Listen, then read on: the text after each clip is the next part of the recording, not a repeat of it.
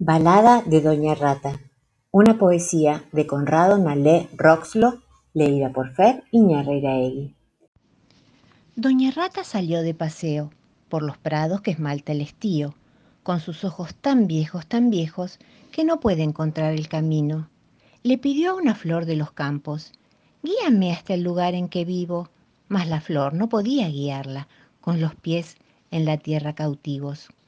Sola va por los campos, perdida, ya la noche la envuelve en su frío, ya se moja su traje de lana con las gotas del fresco rocío. A las ranas que halló en una charca, doña Rata pregunta el camino, mas las ranas no saben que exista nada más que su canto y su limo. A buscarla salieron los ñomos, que los ñomos son buenos amigos. En la mano luciérnaga llevan, para ver en la noche el camino. Doña Rata regresa trotando entre luces y barbas de lino. Qué feliz dormirá cuando llegue a las pajas doradas del nido. Luna lunera, cascabelera, cinco pollitos y una ternera. Sal solecito, caliéntame un poquito, por hoy, por mañana, por toda la semana. El Travieso, un cuento de Loren Castillo, contado por Fer Iñarreiraegui. Estaba aburrido. Todos tenían algo que hacer.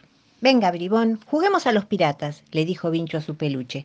Tenemos que ser muy listos para que no nos vean. Necesitaremos una cuerda, un pañuelo y un prisionero. Y sin que su hermana se diera cuenta, sacó el peluche de Cata y se lo llevó para ponerlo en un barquito de juguete. Ahora mandaremos al prisionero al mar. Ahí va. Buena travesía, camarada, dijo mientras el conejo se alejaba atado al mástil del barco.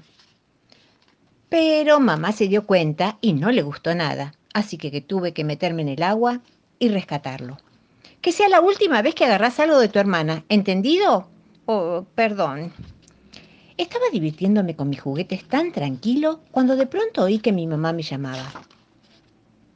¿Otra vez agarraste orejas? No lo encontramos. No, no, yo no. Pero no me creyeron. Quédate acá en el jardín donde yo te pueda ver, dijo mamá enojada. Bribón y yo estábamos poniendo tomates en el barquito. Pero me distraje por un momento y ¡ah! Bribón ya no estaba, se había esfumado. El barquito y el sombrero de pirata también desaparecieron. Quería ir a buscar a Bribón y a mi barco, pero mamá dijo que ya era muy de noche, así que los buscaríamos mañana a la mañana. Oh, a la noche mientras estoy en la cama extraño mucho a Bribón. Seguro que mi hermana también echa de menos a orejas. Espero que estén bien. Me dormí pensando en mi peluche Bribón. Cuando me desperté por la mañana, mi frazada había desaparecido. Entonces grité, Mamá, papá, alguien se llevó mi frazada. Oí algo afuera y al mirar por la ventana vi al ladrón. Un pequeño mapache estaba durmiendo en una rama junto a mi ventana, cómodamente arropado, con mi mantita y acostado en el barco, abrazando a Bribón y a Orejas. ¡Qué travieso! Los mapaches pueden ser muy atrevidos.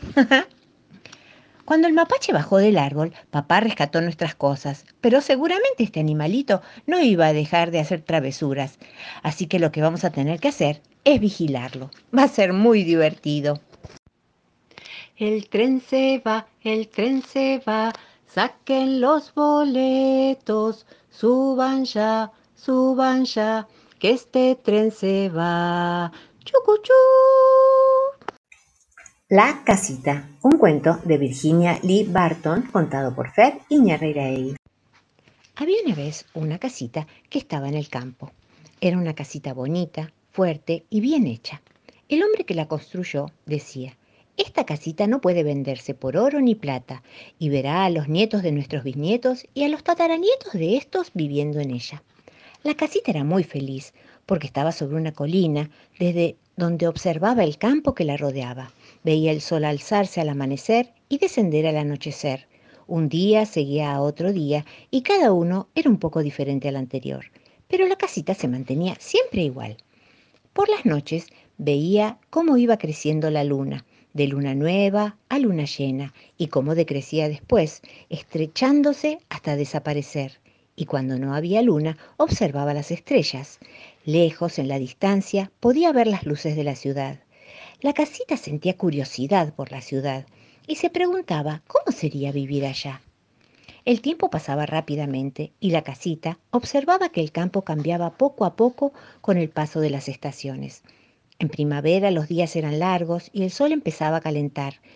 Esperaba el regreso del primer petirrojo desde el sur. Entonces veía que la hierba reverdecía, que aparecían los primeros brotes en los árboles y que los manzanos florecían y los niños jugaban en el riachuelo. En los largos días de verano, quieta bajo el sol, Veía los árboles cubrirse de hojas y las margaritas blancas tapizar la colina. También veía que los cultivos crecían y que las manzanas se tornaban rojas y maduraban, y veía a los niños nadar en las piscinas.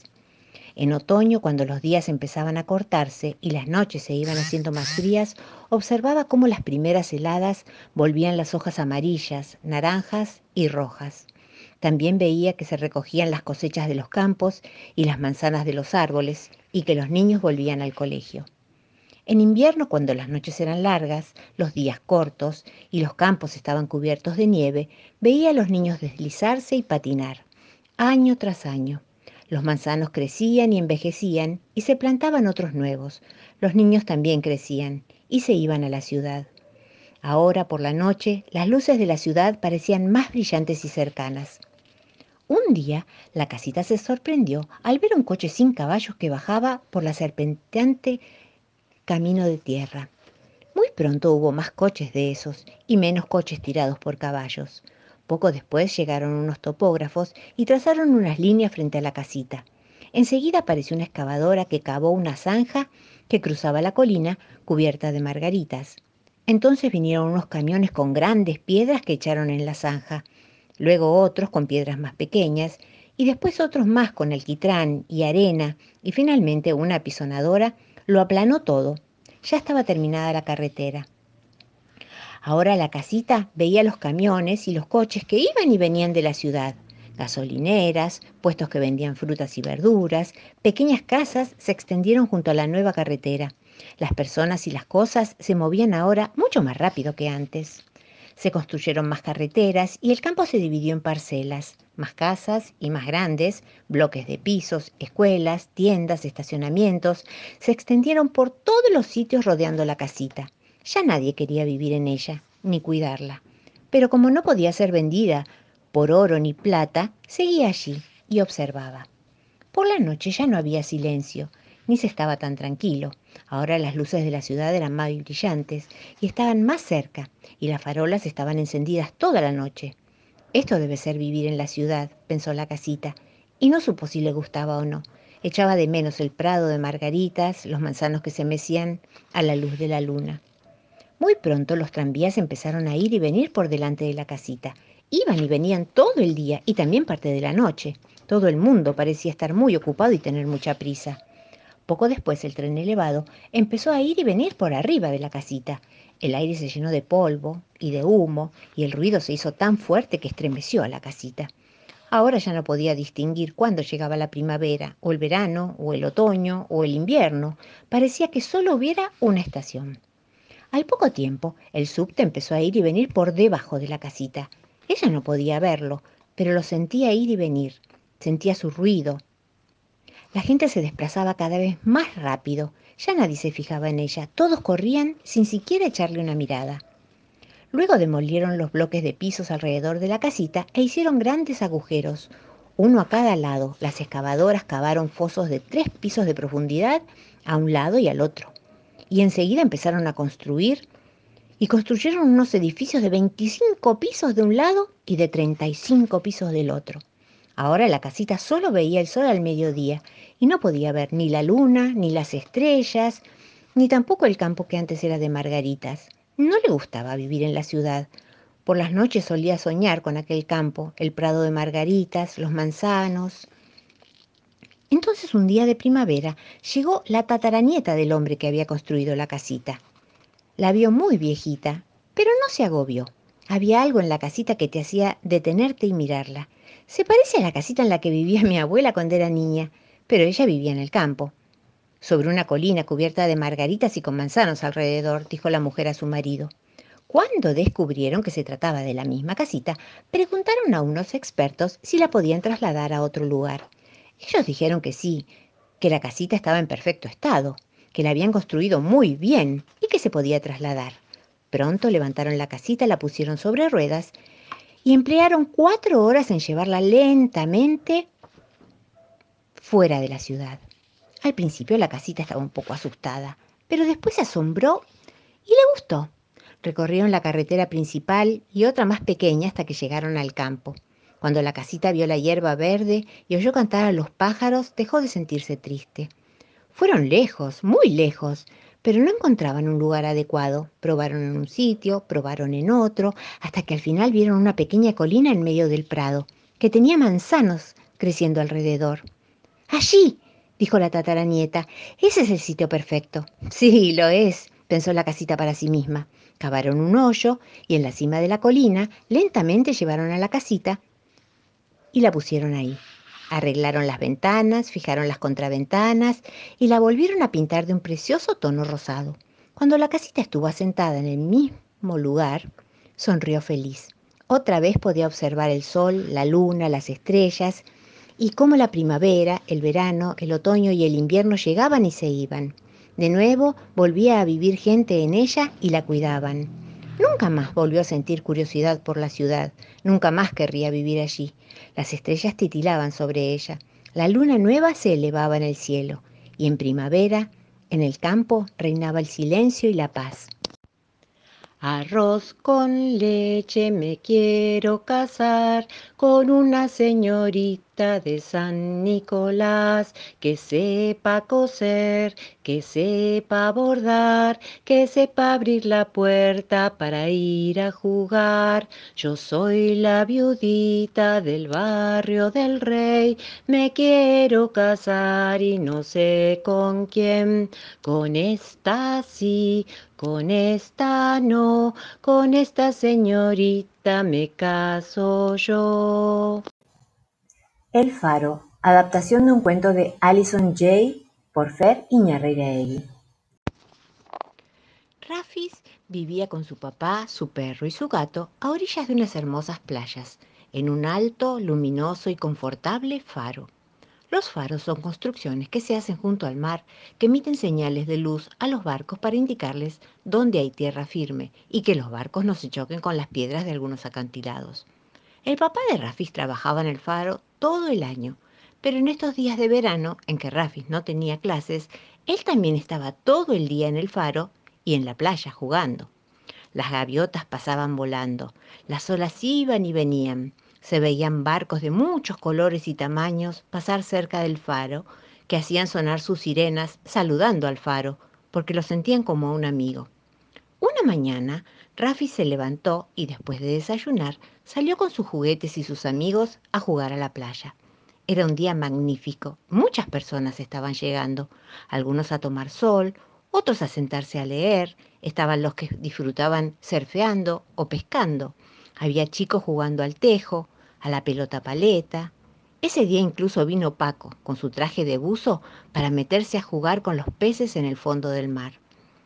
Rafis se encontró con una nena y estuvieron haciendo pozos, castillos, recolectando caracoles, hasta que papá lo llamó a comer. Después de comer, se desató una fuerte tormenta, así que ya no pudo volver a la playa. La gente también se tuvo que ir corriendo, mientras negras nubes cubrían el cielo y la marea subía, pegando con enormes olas contra el faro y cubriendo la mayor parte de la playa. El viento era tremendo, los rayos iluminaban el horizonte y el rugir de los relámpagos los hacía estremecer. Llovió toda la noche. Por la mañana siguiente amaneció cálida, apacible, aunque a decir verdad, la playa estaba llena de hojas, troncos, ramas, maderas y cosas que el mar había traído en su embrevecido ulular. Lo que más llamó la atención fue un enorme animal que yacía en la playa, todo enredado en redes de pescador. La gente se fue acercando para ver qué era. ¿Sería un pulpo? se preguntaban temerosos. Era un pulpo, enorme realmente, y parecía que no había podido escapar de las redes y eso lo había llevado a quedar varado en la playa. De repente, los ojos del pulpo se abrieron y la gente se asustó tanto que salieron todos corriendo a esconderse. Rafis y su amiga, desde atrás de unas piedras, también miraban al enorme animal. Rafis, que lo miraba a través de sus prismáticos, notó enseguida que de aquellos ojos caían lagrimitas. Su amiga también los vio. Esto los estremeció. No podían dejar que el pulpo se quedara solo y atrapado en la playa, tenían que ayudarlo, así que salieron de atrás de las piedras y comenzaron a tirar de las redes para destrabarlas y liberar al enorme animal. La gente se fue acercando y cada uno ayudó un poquito. Hasta el gato, las gaviotas, los perritos y los nenes chiquitos, todos ayudaron. Una vez que sacaron todos los hilos, entre la gente de la playa y los animales del mar, movieron al pulpo hasta que lograron devolverlo al mar, libre de ataduras. Qué felices se sintieron todos de saber que ya era libre nuevamente, nadando junto a sus amigos en el fondo del mar. Esa noche, y muchas otras más, cada vez que el pulpo pasaba por esas playas, levantaba su tentáculo para saludar a sus nuevos amigos que a pesar de sus miedos lo habían ayudado a volver a su hogar. Rafis y sus papás también lo saludaban con mucho amor desde su luz brillante.